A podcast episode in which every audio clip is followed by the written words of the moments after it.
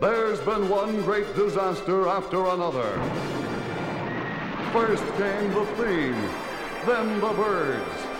There was the day the earth stood still, and the day the earth caught fire. If it didn't come from another world, it came from beneath the sea. But now comes the greatest disaster of them all. It's a riot! It's a scream! It's the funniest, most hilarious movie since Gone with the Wind.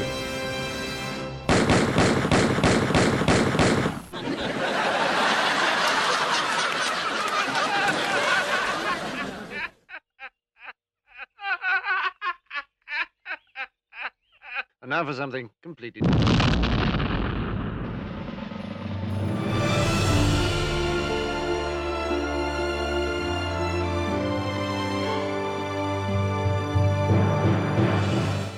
Olá e sejam bem-vindos a mais uma emissão de Os Críticos Também Se Abatem, programa de cinema e televisão da Rádio Universidade de Coimbra.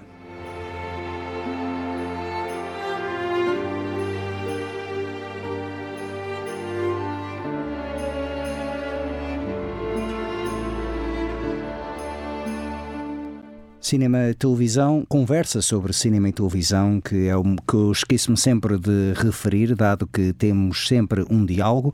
Meu nome é Pedro Nora e hoje estou acompanhado de Camila Borges. Pelo menos espero, estamos agora a fazer teste em direto, Camila. Olá! Olá, está aqui meio distorcido. Isto é sempre este. Consegues-me ouvir melhor? Con consigo. Não, não, não. É mesmo é, é a ligação do microfone. Vais ter de mudar. Ouve agora. E entretanto, vamos experimentar nesse, sim. Olá! Ah, sim. Ah, sim, muito melhor. Está muito melhor. Isto realmente é, é- é os imprevistos de. Mas assim as pessoas sentem que fazem parte do programa. Acho que as pessoas vão mesmo, é tipo, como é que eu posso mandar um novo microfone no cá? Estamos a aceitar. Opa, sim, estamos a aceitar eh, tudo e mais alguma coisa ah, de generosidade aos nossos ouvintes. Ah, e generosidade também de Camila, que então esteve aqui presente numa. Após um fim de ano ah, que realmente foi arrasador para muitas pessoas. Já agora, bom ano, Camila. Ah, para ti também. Bom ano a ti e a todos os nossos ouvintes. Ah, mas realmente, como é que foi a tua passagem de ano? Porque houve muita gente que acho que ficou, ficou-se para 2023. Ah, foi boa, foi boa. Foi boa. Eh, Sim. Foi mais tranquila, não tiveste. Não foi tranquila, Ah, mas ok, não, tive- ok, não, então- não deixou sequelas, porque Ah. eu sou uma pessoa resistente. Ah, então muito bem, então muito bem. Ao contrário de mim, que sou um velho que estou aqui nas últimas, estou às portas da morte. É a minha resolução para 2024 É não morrer. é não estar às portas da morte, mas não chegar a entrar. Ahm, olha, temos uma banda sonora e até vai ser a minha primeira recomendação para 2024 para ti, porque é um filme que me fez lembrar muito, eh, muito a tua pessoa. E, e até porque nos últimos dois anos eu sempre vi um filme no último dia que era sempre uma recomendação tua. Sim.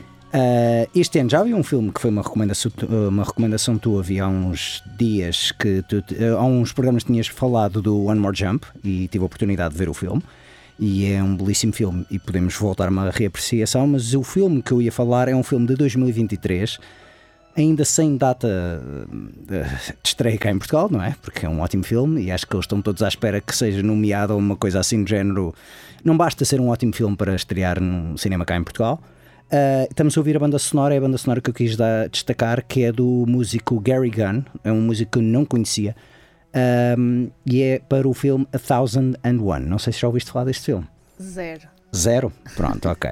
Então, fala sobre uma, uma mulher, uma jovem mulher, eh, perto já 20, 30 anos, já perto dos seus 30, eh, que após, digamos, uma temporada na prisão, eh, regressa ao bairro do Harlem, onde ela, pronto, onde ela tinha vindo, e tenta-se hum, reconectar com eh, o filho dela, um rapaz que supostamente ela teria abandonado eh, quando se meteu na má vida, salvo seja, e basicamente hum, é a história acerca dos dois, como aquilo, aquela relação inicialmente frágil, ah, mas que hum, manifesta força sobretudo pelo, pronto, perante os desafios e por essa ligação que ela tem com, o- com o filho, com a criança e a criança com ela. Ahm, e pronto, é, é um, é um drama muito intenso, é um drama que reflete muito bem a passagem do tempo na medida em que aquilo começa meados da década de 90, 95, 96, que é quando ela está a sair da prisão, e vai até 2006. Ah, uma coisa que eu adorei é que vês muitas. ah, Passa-se em Nova York, vês muitos dos discursos nestes interlúdios, passagens de tempo, vês discursos de, hum, de presidentes das câmaras municipais de Nova York, como Giuliani e, mais tarde, agora está-me a falhar o outro que era na altura do, do 11 de setembro. E e eu até achava que eles iam incidir mais na questão do 11 de setembro, e a verdade é que é muito uh, passado ao lado, porque lá está, aquilo é mesmo, digamos, a vida mais urbana e não é, não é digamos, um- uma. Não é um filme sobre o 11 de setembro. Exatamente. É um filme sobre as pessoas que. Que por acaso estavam ali no 11 de setembro, mas sobre a vida delas. 11 de setembro, não só, é, tipo vários anos. E a razão por que eu me lembrei de ti é porque eh, isto tem um elenco, na sua maioria, de desconhecidos. Excepto a atriz principal, que é que faz desta jovem moça que vai à prisão e depois volta da prisão e tal. E alguém que eu gosto. Teana Taylor. Não sei se conheces. Sim. conheces, certamente, sim. Ok, mas não sei se conheces o facto dela ser atriz. Não, A Tiana Taylor, ai, agora estava a pensar noutra pessoa, a cantora. a cantora. Do Fade, do Kanye West. É exatamente, a Ah, colaboradora do acho que Kanye sabia West. que sim, acho que sabia que ela tinha algum tipo de. Agora não tinha noção que. É uma excelente atriz. Pois A- acredito, ela Atora, é atriz, dissemos atora, mas se calhar é atriz. é atriz. Ator, Dissemos, a- dissemos atora? Acho que dissemos ator. Não, atriz. Se calhar disse eu Ela, ator. mas ela, eu, ela é excelente em vários domínios. Sim, Acredito que e- esse seja um deles. Mas por acaso, sim, não te sei es- especificar porque é que eu achava que ela tinha algum tipo de papéis ou que representava, mas não, não me é um facto estranho. Epá, mas fiquei. É o seguinte, comecei a ver o filme e achei Ah, então já vou ver. o típico papel de, do que tu imaginas ver daquelas. eh, pronto, da- das atrizes como. estou agora a pensar na Taraji P. Henson, na. eh, na Jada Pinkett Smith, eh, na Queen Latifah, ou seja, daquela coisa da mulher está ali a falar, a abanar a cabeça e a abanar, a, a estalar os dedos, assim. Mas a verdade Isso é é um mega estereótipo. é um mega estereótipo. Inicialmente estava a pensar que se calhar era um bocado assim, na medida em que é certo que falei, por exemplo, a Taraji, P. Henson é uma excelente atriz e quando eu ouvia, mesmo numa série como o Person of Interest, em que ela fazia completamente aquele papel de passe-me o cheque que eu ponho-me a andar, ahm, ficava sempre um bocadito, ok, não, há uma qualidade, digamos, digamos na, na, na presença e no carisma desta senhora. Aqui, este filme, comecei a ver porque muita malta falava-me muitíssimo bem deste filme e diziam que era um Moonlight, digamos, um bocadinho melhor feito. E até certos pontos que eu, concor- que eu concordo com isso, nomeadamente a passagem do tempo. Ahm, Isso é muito audacioso, porque eu amo o Moonlight. o Moonlight, é aí posso também pegar. O Moonlight é, é certamente visualmente mais rico e acho que certos elementos da história o Moonlight funciona muito, muito melhor. Mas uma das coisas que me sempre fez a impressão no Moonlight é na escolha do casting da personagem principal à medida que a personagem principal vai crescendo. Porque são três pessoas que não se parecem absolutamente nada umas com as Ai. outras. que é uma coisa que Vemos me faz impressão. de ficção científica e de coisas que não fazem sentido nenhum, mas. ai, Doctor duas- Who é regenerado. três- Pronto, está regenerado. Ok. Pessoas que por não- acaso não parecem eh, Zero, relacionados. mas zero, zero, zero. A questão é que é Ai. mesmo essa. E estão a fazer a mesma, a mesma Pronto, personagem. ok. Pronto. Então os, os atores em crescimento nestes outros filmes são muito parecidos, é isso que queres dizer? Não, acho que este aqui, nem, nem vou dizer que estes assim são tão parecidos, mas neste, quando há uma passagem, eu consigo identificar, ok, esta personagem é este que há uns anos atrás tinha 10 anos ou 15 anos e agora tem 20 anos. Consigo Ok. fazer uma associação. No Moonlight eu era sempre, sempre que fazia um Pá, salto esse é o, temporal. é o maior defeito do Moonlight. Para mim é. Pronto, é, significa Ah, que é um filme inacreditável. Não, não, Moonlight se esse é é, o pior defeito. Uh, uh, Também uh, devo dizer uma coisa que uh, gosto muito do Moonlight, mas até agora, de todas as coisas que o Barry Jenkins fez, acho que é que eu gosto menos, porque eu adorei o Bill Street, If Bill Street Could Talk, adorei esse filme, Acho que ainda não vi, mas porque li o livro. Sim, do James Baldwin, Sim. para, nós. Uh, nunca li o livro e Uh, também eu tenho vi uma certa resistência a. adaptações do James Baldwin. já. Não, de, Ah, de livros que já leste. de livros que já li, sim. Certo, sim, sim, sim. Não, isso. não, não que. Ah, se eu não, nem sequer. Por exemplo, há- acontece de às vezes deparar-me com um filme e depois dizem, ah, mas isto era um livro. Não sabia, na boa. Sim, Agora, coisas que eu leio, que fazem parte do meu universo literário, não tenho a, a vontade de, De estar a confrontar. eh, em cinema. sim, sim, percebo É isso. muito difícil eu conseguir fazer essa, essa, esse salto de ah, tenho um livro que li, que gostei, então agora vou ver o filme. Especialmente se gostar muito do livro, nunca vejo o filme. Pois, eu percebo isso, eu percebo isso. Eu já tive Ah, já tínhamos falado muitas... sobre isto. Já tínhamos falado sobre. Sim, sim. É porque eu vi tão pouca coisa, tenho que encher o tempo com, Não. com estas Eh, coisas. Não, e fizeste a boa provocação acerca do Moonlight. Não, mas outra coisa que eu estava a dizer, e é também baseado num livro, também não li, que é o Underground Railroad que o Barry Jenkins fez Também para, já li. Para o, para o Amazon já, Prime. também já li, portanto também não vou ver. Mas pronto, aí por exemplo eu digo que somente na fotografia recomendaria porque não sei como é que o livro conta a história. No Will Street eu percebo que realmente houve ali escolhas, tiveram de escolher muito bem as cenas para mostrar aquilo. Mas, olha, ele escolhe ótimos livros Sim, sim. para, para adaptar. E agora vai escolher, sabes qual é o próximo filme não, dele? não faço ideia. O Rei Leão 2. Ai, para quê? Ai, até me caíram os fones, para quê? Ahm, Não percebo isso. Olha, isso, um dia temos que dedicar um programa de coisas que acontecem e não há justificação para elas. Dinheiro é justificação para Eu tudo. sei, Porque a mas que é essa. seca, há tanta. Pá, não sei. Eu- Rei eu- Leão 2. É, não, Rei Leão 2 porque vai Mas, ser. mas eh, animado ou com pessoas? Não, vai ser. eh, Vai ser a Beyoncé outra vai- vez? Não, não, vai ser animado em forma realista. Porque vai ser ainda CGI. Pior, sim. Ainda pior. Não, tu- a história é absolutamente. eu- É ti- tipo aquele que a Beyoncé deu voz. Exatamente. Que não vi também. Certo. Pensei para quê? Olha, e eu amo a mulher, mas pensei, meu Deus, para quê? Esta é a linha que eu traço. Exato, não, há- coisas, é tipo essas coisas que agora se fazem da Disney, né? E, ai, tínhamos este filme da Pequena Sereia, não sei o quê. Atenção, não estou a falar em absolutamente nada da escolha de, de atores e de atrizes para os papéis, estou a falar só. Criem novas histórias. É o recalcar. Que até Sim, sim, que é o mais que irrita. interessantes. Não, acho que é o que irrita a maior parte das pessoas na- nestes eh, live action, nestas adaptações live action da Disney, que é estão a recalcar. Inclusive, É, é quantas versões do Rei Leão nós precisamos na nossa vida? Sim, é que- Sendo que o original, assim, eu não vi as outras, mas bato aqui que o original é melhor. certo, mas a questão é: o original, primeiro o original é o, é o Hamlet. Sim, é não, uma coisa que já, o já viste várias o vezes. Rei o Rei Leão. Leão, sim. O engraçado é que aqui, eh, Porque aí, olha, pegando neste argumento que eu estou a dizer, Hum. lá está, alguém queria fazer o Hamlet e disse: vamos fazer o Hamlet de forma diferente, certo, com leões e hienas, e eles vão cantar, e há pássaros, e há macacos que vão auxiliar o processo, certo. e há um marsupial. É marsupial? Não, marsupial é um grupo de animais. Uh, o timão é o quê? Eh, eu não faço a É um suricata. Suricata, sim, Há ok, um sim. suricata e um, Um jabali. e um javali.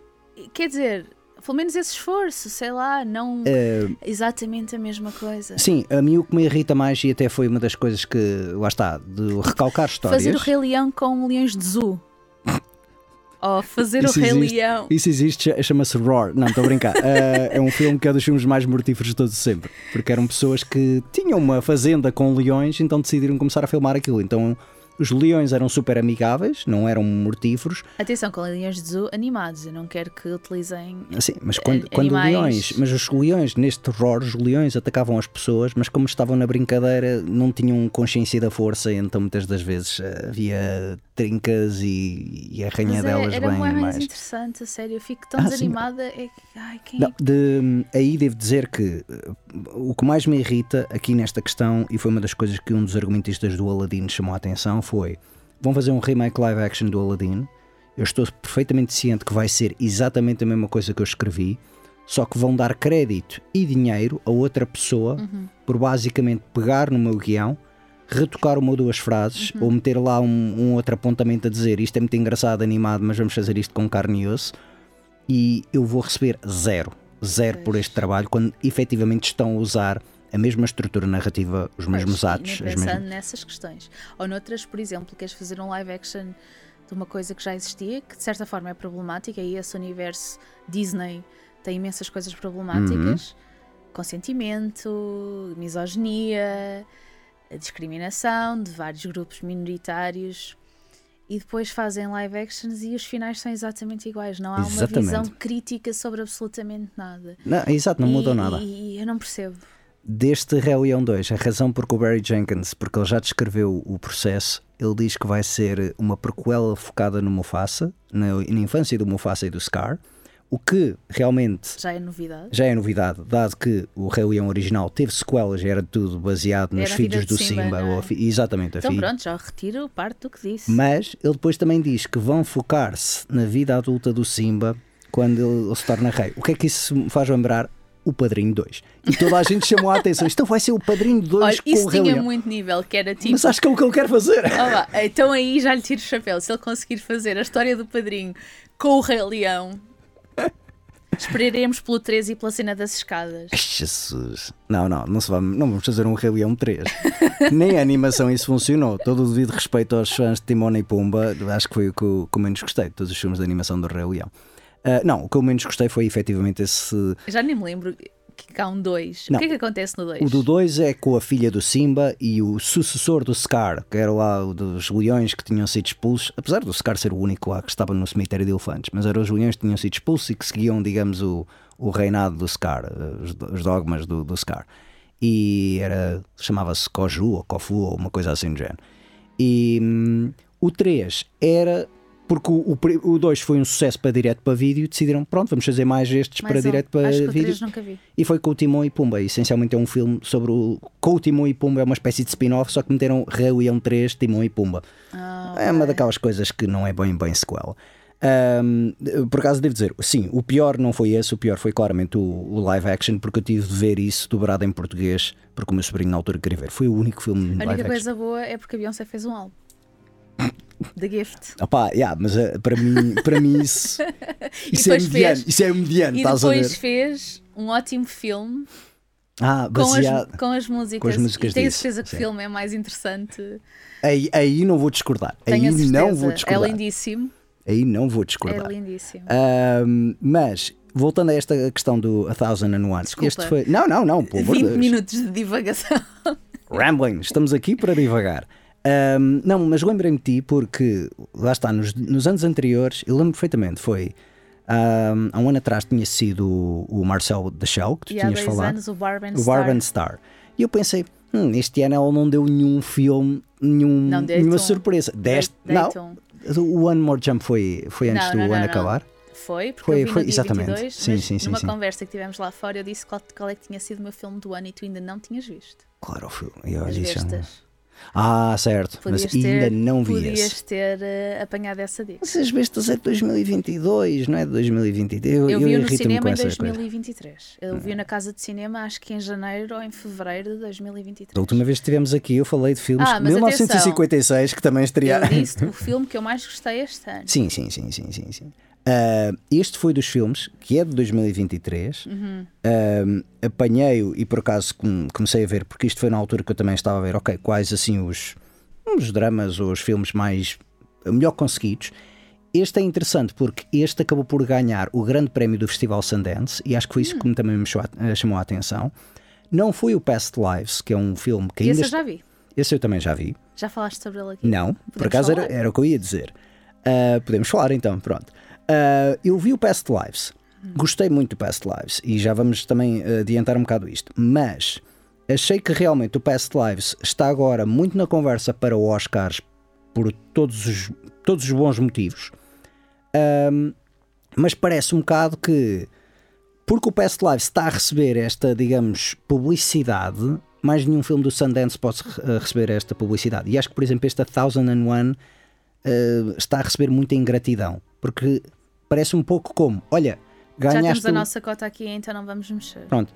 Eh, até porque Past Lives, muita gente está a celebrar o filme como é a estreia desta realizadora, Celine Song, e é um filme muito adulto, muito experiente, blá blá blá, etc. Uhum. Podes dizer exatamente o mesmo deste, porque é uma realizadora e esta é a primeira longa-metragem dela, Ok. e realmente eu noto.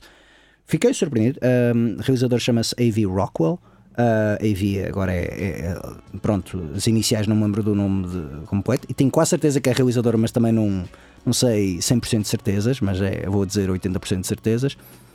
E fiquei muito surpreendido o facto de serem dois filmes que claramente estão, eh, não vou dizer que são iguais, mas estão um bocado na mesma onda na medida em que foram sucessos badalados em Sundance, eh, demonstram eh, uma vasta experiência e uma grande promessa para primeiros trabalhos, para primeiras longas metragens Sim. feitas por mulheres, e a verdade é que um recebeu um prémio, desapareceu no, no obscuro, desapareceu, ninguém, ninguém, já ninguém fala deste filme, outro ahm, re- eh, tem recebido que- louvores desde então. Olha que eu vi o Past Lives há bastante tempo e já na altura, quando eu digo há bastante tempo, é há bastantes meses, acho que para aí a meio do ano. Exatamente, sim. E na altura já tinha visto em algum sítio a dizerem este provavelmente vai ser o melhor filme do ano. A questão é mesmo essa. É que eu acho que este burburinho já começou a surgir a meio do ano. Ao ponto, e, e- e isso é um bocado. Isso é mau, isso é E eu negativo. deixei-me influenciar aqui. Fica. Uh, ce- certo, eu, eu estava para ver o filme, mas toda a gente me dizia: Este é um filme lindíssimo e tem uma ótima banda sonora. E até ponderei em trazer a banda sonora do Past Lives, mas trago quando o filme estrear cá em Portugal. Quando é que estreia cá em Portugal? Em fevereiro. Porquê em fevereiro? Porque é quando uh, vão sair as nomeações para os Oscars. E eu acho que essa conversa toda do isto já está nos Oscars, já está garantido. Uh, porque a primeira vez que eu ouvi também falar do filme disseram isto é o Everything Everywhere do ano, ou seja, é aquele sucesso que estreou na prim- no primeiro semestre do ano que ninguém vai prestar atenção. Mas achas que está assim um candidato tão forte a prémios? É o seguinte, a prova é que Achas que o do. Acho que o, o do, o do realizador grego Ai, o o, que o Poor Things também é, é outro. muito mais. Mas, mas a questão é que a questão das distribuições, as distribuidoras, sobretudo cá em Portugal, fazem muito nessas, nessas coisas. Enquanto, por exemplo, distribuidoras nos Estados Unidos têm de lançar filmes candidatos a Oscars entre novembro a finais do ano, os portugueses têm de lançar tipo quando é que isto vão ser anunciadas as nomeações. Pois. E muitas das vezes eles agendam coisas. Já aconteceu neste último ano. Um, um filme que até cheguei a falar, que é o Império da Luz do, do Sam Mendes, que supostamente estava para ser eh, lançado, estre- a estrear cá no início do ano, porque tinhas Sam Mendes, do Sim. 1917, American Beauty, etc., Roger Deakins, que é um dos um, diretores de fotografia mais consagrados de sempre, tinhas Olivia Colman, que é uma atriz que toda a gente adora e que realmente chama muita atenção para quando é filmes de Oscars, disseram, isto está garantido para os Oscars. Ninguém viu o filme. Mas a verdade é que quando o filme estreou, foi um flop, ninguém gostou do filme. Eu próprio também vi o filme e digo, eu não sei bem como é que este filme aconteceu, porque é uma bizarria, é mesmo uma mistura que não, não sei bem o que é que o Sam Mendes estava a tentar fazer, mas não funcionou.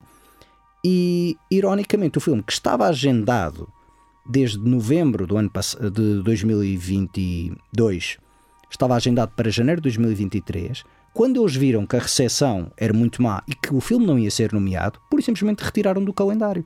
Nem o reagendaram lá para a frente, nem nada. Tiraram-no.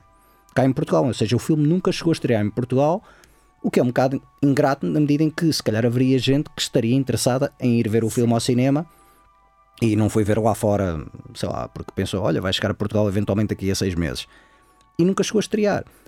Acho que é, é, que é um bocado como jogar nas apostas e isso é muito errado quando tu queres fazer uma programação decente, estar somente a jogar no ouvi dizer que isto é bom. E não é só isso, guardar tudo para uma determinada altura, depois uma pessoa não se consegue desdobrar para ver tudo Exatamente. no cinema. Exatamente, mas é isso que eles fazem. É, tu prepara-te que as próximas semanas vai ser ou filmes que estão talhados para serem candidatos a Oscars ou são os nomeados a Oscars. Sim. Se tu tiveres, por exemplo, o Ferrari que estreou esta semana que eu ainda não vi, ah, aparentemente não vai ser candidato aos Oscars, a não ser, acho que em termos técnicos, porque é Michael Mann e o Michael Mann faz sempre ótimos filmes técnicos. Não tendo visto, ah, é o que pelo pelo menos falam.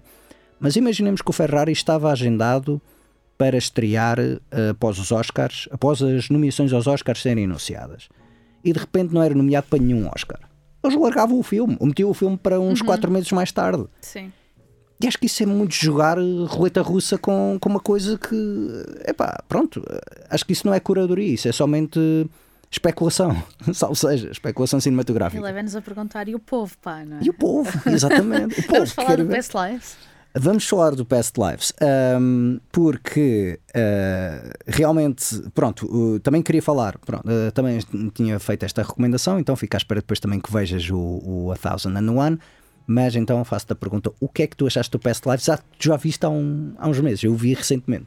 Ahm, acho que é um filme sobre relacionamentos, bastante adulto, no sentido em que é bastante. hum, qual é a melhor palavra para descrever? É bastante realista. Ou Certo. seja, nós estamos habituados a ver filmes ou histórias cinematografadas de uma forma muito romântica Uhum. e idílica e. eh, Boy meets girl- boy meets não, girl e, e irrealista, assim, não é? sim, sim, que sim, é se sim. as pessoas gostarem suficientemente umas da, da, da- outra, tudo se conjugará para que consigam ficar juntas no final. Uhum. Eh, e aqui é uma, uma abordagem muito mais realista ao que é o amor e o amor em determinadas fases da vida não não é uma coisa hum, acho que é um filme sobre amor e não sobre paixão sobre o que é o amor o sentimento de, de amar alguém de ter um sentimento hum, Eu diria mais que é sobre nostalgia. É, é sobre amor, mas é amor mais. no é- sentido é, é. o amor enquanto sentimento constante profundo não tão visceral como a paixão É Certo. Sim, sim, sim. sim, sim. E são duas pessoas extremamente racionais a pensar uma relação. Certo. E eu gostei disso, que é não há ali aquela coisa absurda de às vezes tu achares que ou ser dito que se as pessoas gostarem suficientemente uma da outra é o que basta para ficarem juntas ou serem felizes ou, ou- e aquilo mostra que as, as circunstâncias, o momento da vida em que tu estás tem muito mais ou tem igual peso Sem dúvida. para essa relação do que o sentimento que tu tens pela outra pessoa. E eu acho que é um filme super realista nesse aspecto. Até achei um bocadinho desarmante de- dessa forma, porque de facto tu no cinema não estás habituado a ver relações românticas tratadas daquela forma. É, eu percebo um bocado, é, ou é muito idílico ou é muito fantasioso, é muito romântico, né, É. nesse sentido. Sim, é, é, mais aquela, aquela coisa, coisa. Muito, muito. É tudo a preto e branco. Não, eu não digo que é aqui- tudo a preto e branco, é tudo mais de a intensidade, a emoção mais intensa é que ganha, salvo seja, é que conduz a história, E é- salvo não, seja. eu quando digo que é tudo a preto e branco é não há áreas cinzentas, as pessoas não têm dúvidas, as pessoas, ou quando têm dúvidas, é sempre uma terceira pessoa que vem, que destabiliza. Ou seja, é, um, é, é uma coisa sempre muito. A vida não é assim. Eu- Há milhares de cenários possíveis, Sem dúvida. há incontáveis cenários possíveis, e este é um cenário que é realista, que é. ah, em que momento é que as pessoas se encontraram, em que momento é que as pessoas se reencontraram, em que momento é que as pessoas estão da sua vida, a disposição que têm, a perspectiva de futuro que têm, que é o que é que cada um quer para si, ah, é tudo muito pensado de uma forma que faz sentido. Ah, e continua a ser uma relação romântica, apesar de não haver essa manifestação ah, teatral a que estamos habituados a ver-nos no, muito encenada, muito eh, artificial, no sentido em que eu não estou a dizer que não, há, não existam relações em que esse seja realmente a forma como elas se manifestam. Mas eu, por exemplo, aqui vou pegar num termo de comparação que se calhar é um bocado. ah, pode parecer um bocado descabido, mas eu gosto de pegar, não, obviamente não é o único termo de comparação, ahm, que é o Everything Everywhere, por exemplo, em que pega um bocado nessas questões, em que não é tanto. Obviamente tem o aspecto de ficção científica e o aspecto dos universos paralelos e afins, Sim, mas é uma relação entre duas pessoas. mas lida muito com as escolhas que tu fazes e o que é que essas escolhas levam à vida que tu tens com outras pessoas. Porque lá está, nesse filme tens universos onde uma pessoa e outra são super. eh, eh, são amantes e amam-se de paixão e noutra são inimigos mortais eh, e assim. Ah, só que, obviamente, é feito de uma maneira completamente cartunesca e cinética, que aqui Sim. é muito mais melancólico, é muito mais, eh, mais realista, como tu também Eu disseste. acho melancólico, sinceramente. É um filme que eu não achei nada. Achei mesmo. Este? Ah, eu achei bastante. Não achei nada. Ah, Pelo contrário, achei um filme em que hum, as personagens não ficam presas nisso, elas movem-se, elas não ficam no lugar.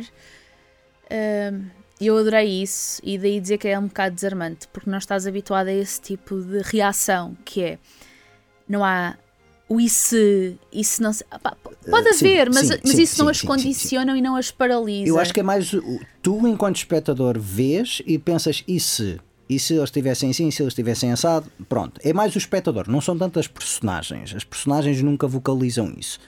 Ah, Sim, no- é um filme muito ler nas entrelinhas. Estamos aqui a falar. Mas agora tu chamaste, eu gosto, eu quero pegar aqui numa atenção porque acho que é para mim talvez o ponto fraco do filme ah, e que tu até chamaste a atenção, ah, realçar indiretamente, realçar uma coisa que tu disseste sobre duas pessoas. E eu acho que realmente ah, são as duas personagens principais, uma delas chama-se Nora, inclusive, ah, mas são as duas personagens principais que fazem o filme. E há uma terceira personagem que, embora seja importante para o cenário, essencialmente é completamente desnecessária. Não acho. Eu acho que Não foi acho. como mais me irritou. Ao É a que personagem, se é que estamos a falar da mesma pessoa, eu estou a falar do, da pessoa que não é asiática. é a personagem que mais me marcou no filme. a sério? É porque Ai, a forma. É, Também me marcou numa forma negativa, mas ela- sim. mas sim. vou-te dizer, porque ela percebe-se o que é que se está a passar. E eu odiei, odiei ele dizer em voz alta: ai, porque isto eu podia ser assim, porque eu podia ser Não, assado. mas eu não estou a falar disso. A pessoa percebe-se do que é que se está a passar. Percebe que há duas pessoas ali que têm um passado em conjunto e que têm uma série. têm uma relação. A relação não é uma relação romântica no sentido de não são namorados, mas têm uma relação. Uma relação que perdura, porque nós temos relações, nós temos uma relação, somos Sim. amigos, temos uma Sim, relação. sim, sim, sim. Tem uma relação. E a pessoa consegue analisar o, o cenário Hum? e eu acho que ela tem a melhor pos- postura possível naquele contexto. E ninguém está à espera que um homem haja assim. Certo. E, e gostei imenso disso. É a personagem que mais marcou no sentido de fogo. Fez, a, Pá, corre- fez a coisa correta. Se aquilo sim. se passasse comigo, era a pessoa que eu queria ter Certo. ao meu lado eh, certo. A ali minha- comigo. A minha percebes? questão é, e eu eh, eh, sublinho É muito que... difícil não dar um spoiler. Não, sim, eu sei, eu sei. Sublinho que tem importância. A personagem tem eu importância. acho que tem muita importância. Tem importância, sem dúvida. Mas Tem achei, que esteve, mas achei que esteve a mais na medida em que, tirando certas cenas, onde ele muitas das vezes realmente falava, por exemplo, quando ele se confronta. Porque isto essencialmente, não vou chamar isto um triângulo, um triângulo amoroso. Não é. Não é. Não é. E eu percebo E é que ele esteja incrível lá. que não é, e acho que tem muito a ver com essa personagem. Exato. Não é exatamente por causa dele. Eu, eu- exatamente. Eu, eu estou ciente que ele está lá porque o espectador vai olhar para aquilo e vai dizer: Ah, isto vai ser agora um triângulo amoroso.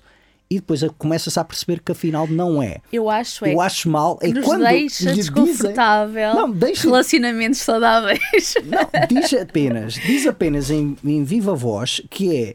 Ah, se isto fosse um triângulo. Há uma personagem que diz, lá está, que se fosse um triângulo amoroso, Não me lembro eu dessa seria fala. assim, eu seria não me assado. lembro dessa fala, mas sinto que. Lembro-me que na altura. Achei demasiado esfregar na cara, estás a ver? E foi isso que me irritou. Mas também pensa como é que aquela pessoa estaria a lidar com aquilo naquele momento. Tu não és 100% racional, certo. por melhor pessoa que tu sejas e mais desconstruída e mais eh, empática, mais tudo, é impossível tu. Não, os melhor, aí devo dizer, os 100%. melhores atores, os melhores atores são aqueles que falam sem dizerem nada. E acho que realmente se eu tivesse a cena inicial deste filme é ótima porque tu tens dois espectadores, põe-nos mesmo na, da perspectiva de dois espectadores, em que vêm três pessoas no bar e dizem qual deles é que é o casal. São dois homens e uma mulher. Qual deles é que é o casal? Ah, ah, eu acho que este é amigo Já dela. e tal. disso. Pronto, essa é a cena inicial E, e que tem muito a ver com o filme. tem imenso a ver com o filme e acho isso ótimo. A questão é manter o resto do filme dessa maneira, eh, meter esse terceiro elemento um bocadinho mais silencioso, só faria hum, favores a não somente a essa personagem, mas a toda a dimensão do filme. Porque tu ficarias a pensar ah, o que é que ele estava a pensar, Ai, o que é que ele estava a fazer, o que é que ele estaria. E acho que da maneira como se afirma, eh, fez-me muito lembrar aquela coisa do demasiado explicativa que, que tu vês hoje em dia em blockbusters ou eh, digo filmes do Nolan, Eu, mas eu, eu, pelo que tu estás a descrever, provavelmente na altura achei isso muito mais a ver com a personalidade dele. Até porque ele era uma pessoa extremamente atenciosa, é uma pessoa extremamente presente. e tem a ver com dramaturgia, que é a razão Sim, por mas que eu acho que tem muito a ver. Acho que tem muito a ver com a construção da personalidade do personagem. Não acho que a personagem Acho que esteja. não destoa daquilo que eles tentam fazer dele. É o seguinte, não acho que a personagem esteja má, acho que a personagem é importante e é relevante para a história, mas torna-se desnecessária para demonstrar o dilema que eh, assenta nas duas personagens principais, no casal principal, casal, ou seja, mas pronto, no homem e na mulher principais, ahm, pelo passar de anos e pelos desencontros e reencontros, assenta perfeitamente eh, nessas duas personagens. É um bocado escusado ele estar a vir, essa terceira personagem, estar a vir e dizer isto não é bem um triângulo amoroso, mas eu sou aqui um ponto a mais.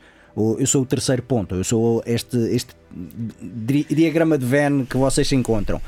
E acho que se eu estivesse presente e não se manifestasse tanto, é um pouco como estás num filme de ação, tens o herói, tens o vilão e aparece ali alguém e sabes que está a ajudar o herói e diz: Quem és tu? Sou o ajudante. E a pessoa diz em alto e viva voz: Ah, eu sou o ajudante. Percebes? É um bocado aquela. Eu, sei que estou a se calhar a parecer Eu, demasiado. Eu não discordo totalmente. Pronto, foi Para mim como- é a melhor personagem de filme. Ok, por acaso para mim não. Para mim, eu- mas eu também não te sei dizer qual é o melhor personagem do filme porque eu gostei imenso das duas personagens. são- atenção, estamos aqui a falar de ótimos atores. Sim, sim. Principalmente o, o ator, eh, o masculino, não é? Eh, que eu não me lembro, obviamente, o nome dele, porque não me lembro do nome de ninguém. Ahm, Eu não sei o nome de nenhum dos atores neste filme. a rapariga, lembro-me dela por causa do Russian Doll, que era a rapariga que dava a dar a festa sempre que a Natasha Leone morria, era em casa dela. Ok, ok, ok. Era a amiga, a melhor ok. amiga da Natasha Leone. Ok, ok. Ahm, Já tinha visto em algum, algum É- é filme do ou série? Doll, Pronto, ok, é do Russian certo, Doll. certo, certo, faz sentido. ele opá, é, é um miúdo, miúdo, porque eles são os dois relativamente jovens. Ahm, pá, ele é muito bom ator. Atenção que o, o americano também entrou num filme que eu vi depois mais tarde. eh, fui ao Letterboxd e fui ver o que é que ele tinha entrado. O que é que eles tinham entrado? E ele entrou num filme que é o Overlord, que é um filme de pronto, aventuras na Segunda Guerra Mundial, que é zombies na Segunda Guerra Mundial. Portanto, sim, mas agora se tu me perguntas quem é, não faço a mínima ideia. Não- pronto, é- era mais um fulano lá no meio daqueles de uma data de fulanos que faziam de soldados.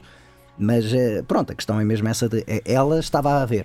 Já vi esta, esta atriz em algum lado, mas não. É do Russian Doll. Russian Doll, ok, faz sentido. Mas ela, mas vale muito a pena o filme, apesar de não é o meu melhor filme do ano, eh, Essa é outra, pronto. mas é um filme eu acho muito honesto sobre relacionamentos e acho que isso já é uma lefada de ar fresco, tendo em conta aquilo com o que tu normalmente estás a ser bombardeado e bombardeada em termos de relações amorosas, relações românticas. E acho que vale a pena por isso. É um filme que eu acho muito bem escrito, muito bonito. Lá está, não me lembro especificamente da banda sonora. A banda Mas- sonora é muito porque tens momentos. eh, eh, o engraçado é, o filme é muito bem escrito, sem dúvida, mas acho que o filme também tem. É como eu digo, tem momentos e momentos. Por exemplo, tens partes onde as pessoas que já não se encontram, já não se vê há muito tempo, voltam-se a reencontrar e falam através de, de Skype, ou Uhum. seja, através de computadores. Achei esse momento muito bem feito, porque Não é é entediante, não é? é uma coisa completamente banal hoje em dia. Quem, tu- quem é que tu não conheces que hoje em dia Até não tenha. essas pequenas ligações são realistas. E está muito bem feito, está natural, porque não é tanto aquela coisa do Olá, tudo bem? Ah, sim, estou aqui a fazer a minha dissertação. Ou então, cruzei-me com ele aleatoriamente numa mercearia. Mas é, sim, é um bocado. Isso é o meet cute das comédias românticas que eu. Exatamente. Isso- esses lugares comuns não existem, não é? E, e achei que aqui era mesmo uma coisa de. Os maneirismos estão muito bem feitos. Mesmo a maneira quando eles estão nervosos, quando eles estão à espera de. De da outra pessoa entrar na chamada. Isso, isso. Ah, Pequenos gestos do cotidiano. roer as unhas, eh, tipo esfregar as mãos, eh, mexer no cabelo, etc. Achei isso muitíssimo bem feito. Ahm, partes também onde, por exemplo, um deles está com os amigos a sair à noite e estão a beber uns copos e os amigos estão. Pronto, os amigos literalmente parece aquela coisa do lugar comum, estão a dar aquela coisa do- da festa, mas prestas atenção a ele e a câmara está focada na, no- na, na performance dele e ele não está a dizer nada, ele não está a soluçar, ele não está a chorar, mas tu notas É uma linguagem tristeza. não É uma verbal. lin- Exatamente, não vou dizer gestual, exatamente, é uma Olha, linguagem vou dizer o corporal. nome dele para não estarmos só aqui. Vamos embora, sim. Ele é o Tio, Tio? a personagem. Ah, ok. Não, não, não, é o nome dele. E a atriz é Greta Lee, Eu sabia que ela era Lee. que faz mas- Nora. Hã? Faz de Nora. Faz de Nora. E o Tio faz da Haesung. Hasong, exatamente. Haesung. Ela era No Young, acho eu, uma coisa peço assim. né? Sim. Desculpa pelo meu coreano. E como é que era o terceiro? O, O teu melhor personagem? É o John Mangaro, que é o Arthur. É Arthur, sim, exatamente. Sim. Pronto. Mas pronto, O achei. meu coreano aqui. Ahm, não, achei este filme. eh, Já agora, este filme é então o primeiro filme. É da escrito- A24, não é? Da A24, sim. Mais um. Um, acho que também isso que também levou a que este filme tivesse no favoritismo da coisa do Sundance. Sim, a, a 24 agora está tipo. A A24 é o estúdio, é, neste momento é o estúdio. Uh, todo devido respeito aos restantes, mas a A24 Sim, é o e- estúdio quando tu e- queres falar de qualidade de cinema. E não só. Hum. Nunca me vou esquecer. Eu aqui, a justiceira. Que nestas questões de negociações com atores e Ah, argumentistas foi a primeira, a- o primeiro a chegar-se à frente Sem dúvida. a garantir os direitos laborais para as pessoas. Aliás, durante imenso tempo era a única que continuava a trabalhar E andava a pagar. acedeu porque- imediatamente As exigências às- dos atores. dos, de- dos sindicatos. Portanto, Exatamente. acho que isso também posiciona muito bem e muito nitidamente onde é que o estúdio quer, quer estar e que valores é que quer representar. Eu acho isso. Acho que cada vez mais também temos que começar a olhar para essas. Para essas dinâmicas, porque Tem uma política- garantiu sim. trabalho a muita gente numa altura muito complicada. Eles têm, eles têm uma política muito boa e é por isso que acho que muitos ah, realizadores estreantes e mesmo realizadores já veteranos querem meio trabalhar com eles para dizerem que até há pouco tempo tiveste uma.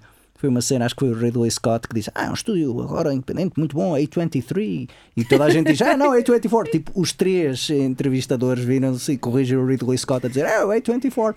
Ridley Scott, que é, todo devido respeito, é um dinossauro, é uma pessoa já de idade avançada. Mas sabe. não faço ideia da- que idade tem Ridley Scott. ah, já 80, perto dos Ah. seus 90.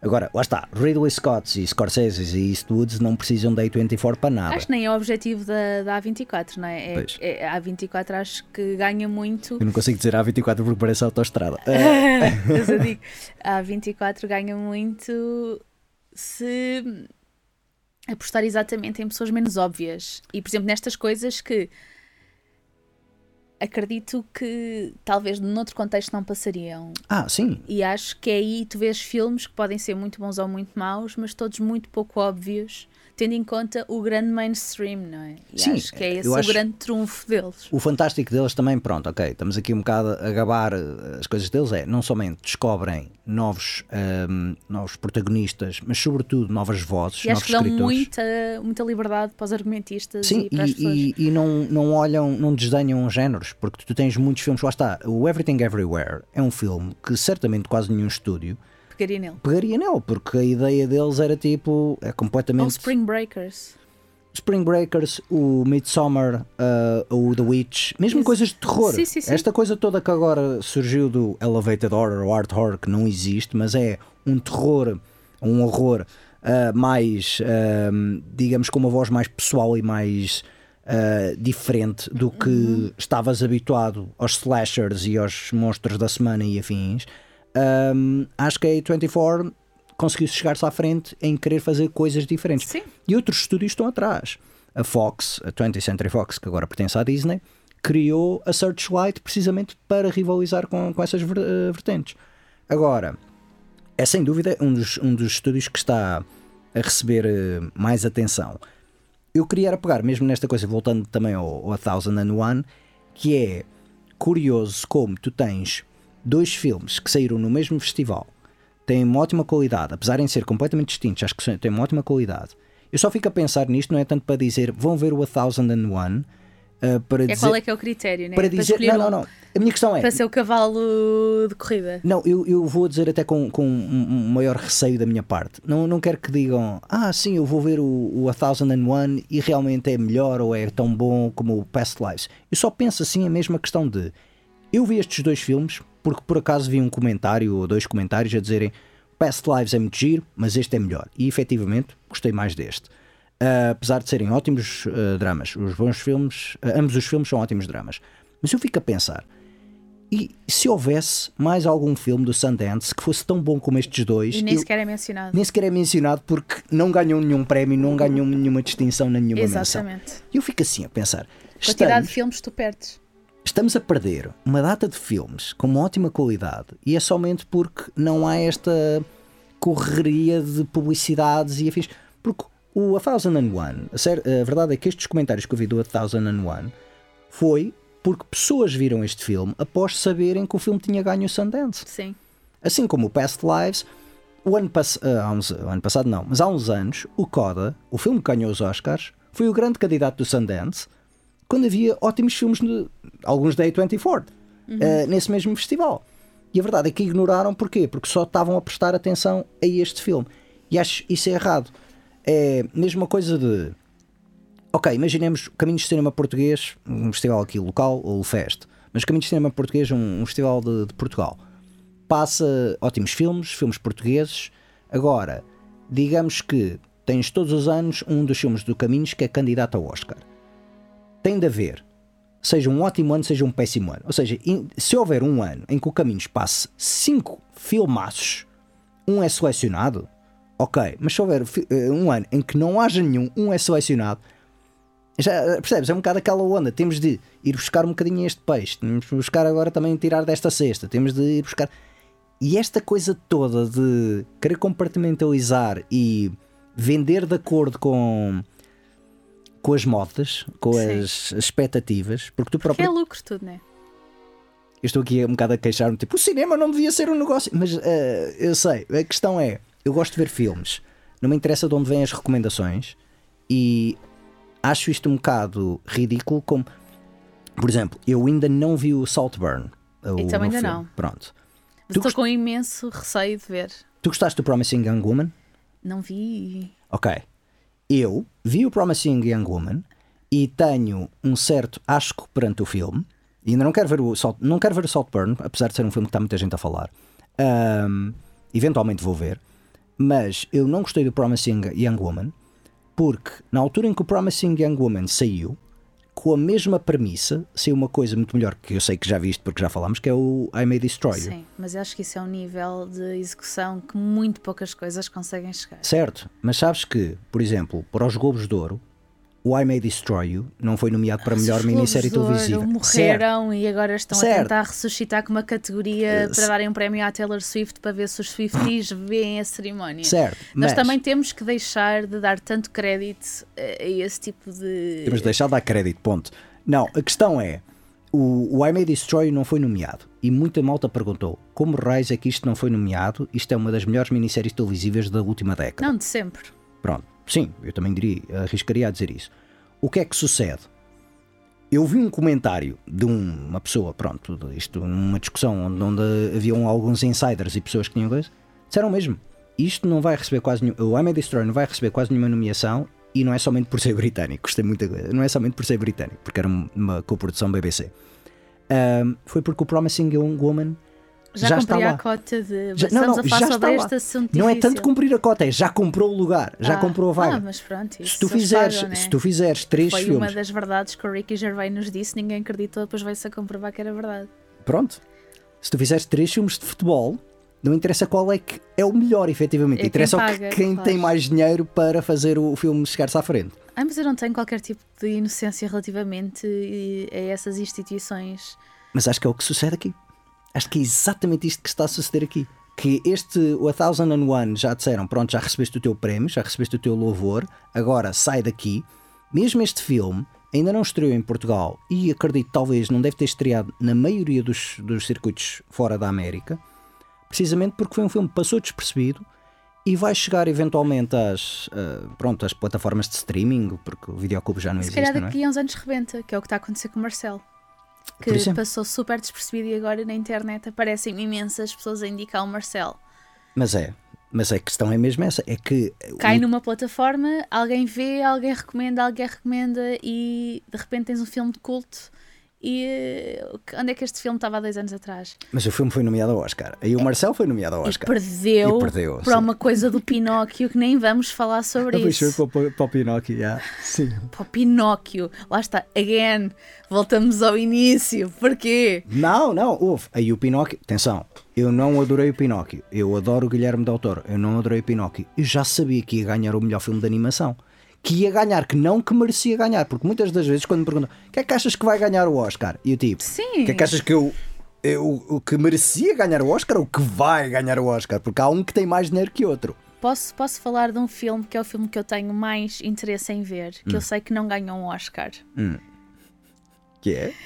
Eu, na verdade, já o O comecei... Renaissance. Não, já viste o Não, não, não, não, não, vou explicar o contexto. Eu estava no dia 1 de janeiro Hum. a ressacar e estávamos a fazer zapping e parámos num filme e depois começou outro. Só que eu não consegui acabá-lo de ver e agora eu quero muito acabá-lo de ver. Portanto, neste momento é o filme que eu mais quero ver. Deixaste o filme a meio. Deixei o filme a meio por eh, força maior. Certo. O filme chama-se O Homem dos Punhos de Ferro. Ah, é do Reza. Sim.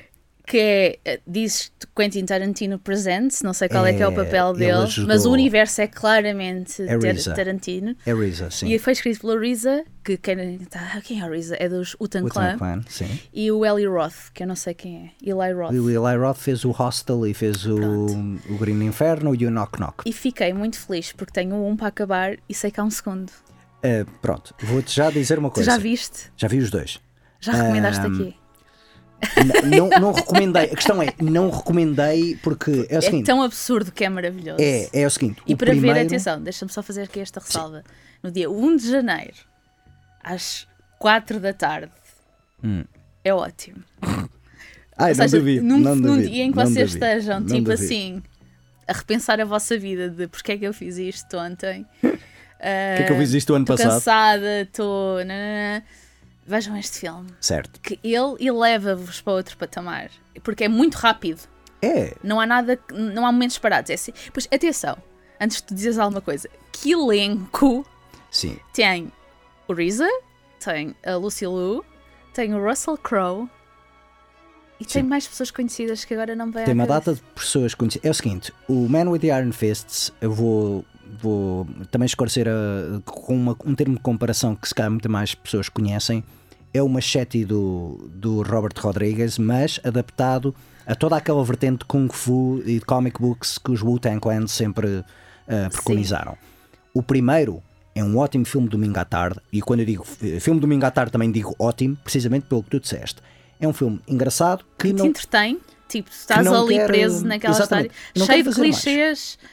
Não Quer quer? dizer, não, não- há um- uma coisa não, que não é nada clichê- clichê, não, que é atenção. o RZA ser. Como é que se- um cotileiro no meio da China rural? Certo, mas Opa, a questão, não, a questão nada mesmo faz é- sentido, mas faz. É, é, é completamente caricato, mas é, é, é bem feito para o filme que se presta a ser. Mas eu gosto desses filmes de artes marciais. E o, do, e o 1 tem algumas cenas de ação até engraçadas, mas não tem uma excelente coreografia. Se tivesse melhor coreografia, se calhar meteria um bocadinho uns patamares acima. Ah, o segundo, epá, não te recomendo De de, todo. todo.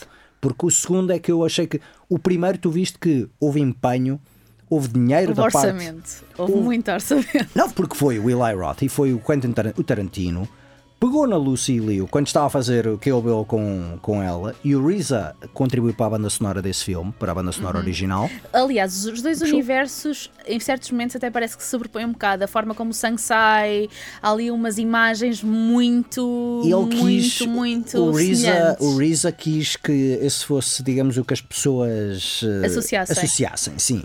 Esforçou-se um bocado para isso. No segundo, basicamente foi: olha, o primeiro deu dinheiro, toma lá Deu metade. dinheiro? Não, deu algum dinheiro, não foi um flop.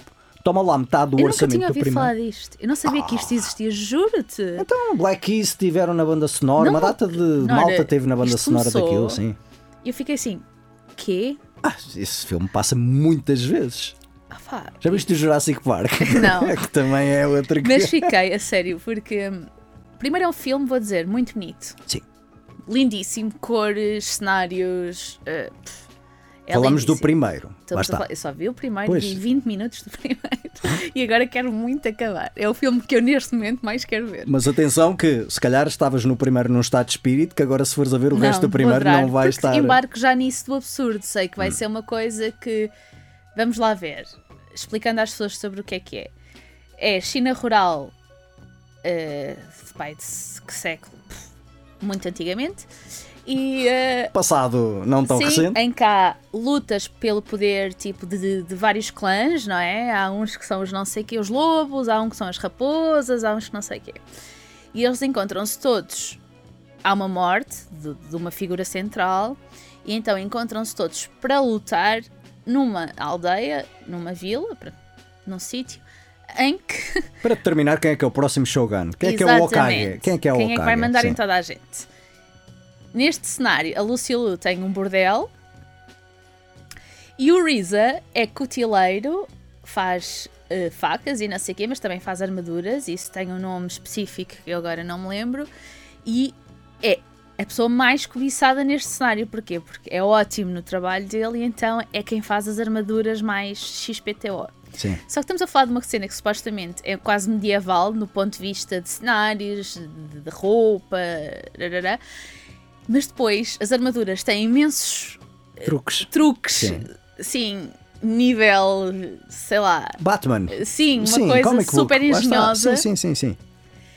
É tudo muito bizarro a forma como as pessoas eh, morrem, como as pessoas interagem até. As interações são todas muito bizarras, são muito rápidas, não há desenvolvimento de personagem. Dá para ver. Tipo, não interessa. Interessa é que tu tens que ir fazer isto agora. Porque era aquela coisa, tens aqui o Russell Crowe, tens aqui o Russell Crowe durante três uns olhos. dias. tipo, despacha-te a filmar as cenas dele e depois o, Russell resto... Crowe, supostamente, é um. E tenho aquele dos Guardiões da Galáxia. Ai, o grandalhão, Ah, o. Batista. O Batista Ele entra entra- nisso? Ok, já não entra, lembrava disso. Ok, isso já E não. a, a primeira cena dele, pá, desculpem, ele supostamente é, é um assassino assim do melhor que existe. Sim. Tipo, a pessoa super poderosa, a pele dele é impenetrável e não sei o quê. Primeiro eles pintam-te e vamos chamar o não sei o quê, que é uma pessoa super. Depois aparece o Batista a segurar três criancinhas ao colo. e, e o filme é isto. Certo, certo. É um certo. assassino em série a segurar três criancinhas com um ar angelical ao colo. E depois o Russell Crowe, supostamente é outro guerreiro ótimo, aparece em super baixo de forma, mas de uma forma que tu tens mesmo que fazer um esforço para querer. Ok, esta pessoa é mesmo muito boa. A questão, a questão é, este filme pode-se resumir a é um filme direto para vídeo, mas que teve, um- por alguma razão, nomeadamente o nome Tarantino, teve um Mas orçamento estás a ver de uma produção. que isto causa nas pessoas? Não. Olha, olha- olha- a forma como eu estou a falar sobre isto. É Eu, seguinte. deste fim de semana não passa. Eu não duvido que haja uma geração inteira que, quando chegou aos 10, 12 anos, viu este filme, seja na TV, seja no cinema, e disse: Este é o filme da minha vida. Tal como na minha geração houve os filmes de Tartarugas Ninja, ou Rocketeer, ou Ninja Americano. ou uma- É, não, mas é a mesma coisa. É a mesma coisa. Isto é um daqueles filmes que funciona muito bem pela imaginação, pela iconografia. E tens de deixar levar.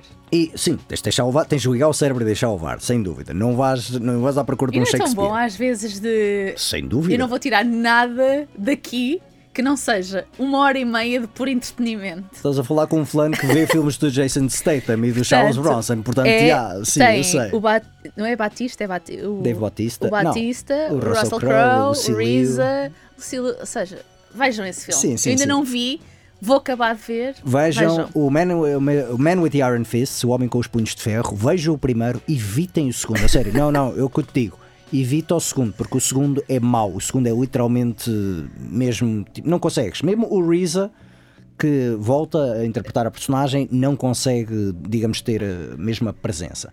Ahm, falando em presença, a nossa está a desvanecer aqui no Etera 207.9. Temos de terminar o programa. Camila Borges, muito obrigado mais uma vez por teres vindo e um Nada. bom ano ah, para ti. Ah, bom ano também aos nossos ouvintes, na companhia da Rádio Universidade de Coimbra. Os críticos também se abatem, regressa para a semana. Até lá, fiquem na companhia dos 107.9 FM ou em RUC.pt.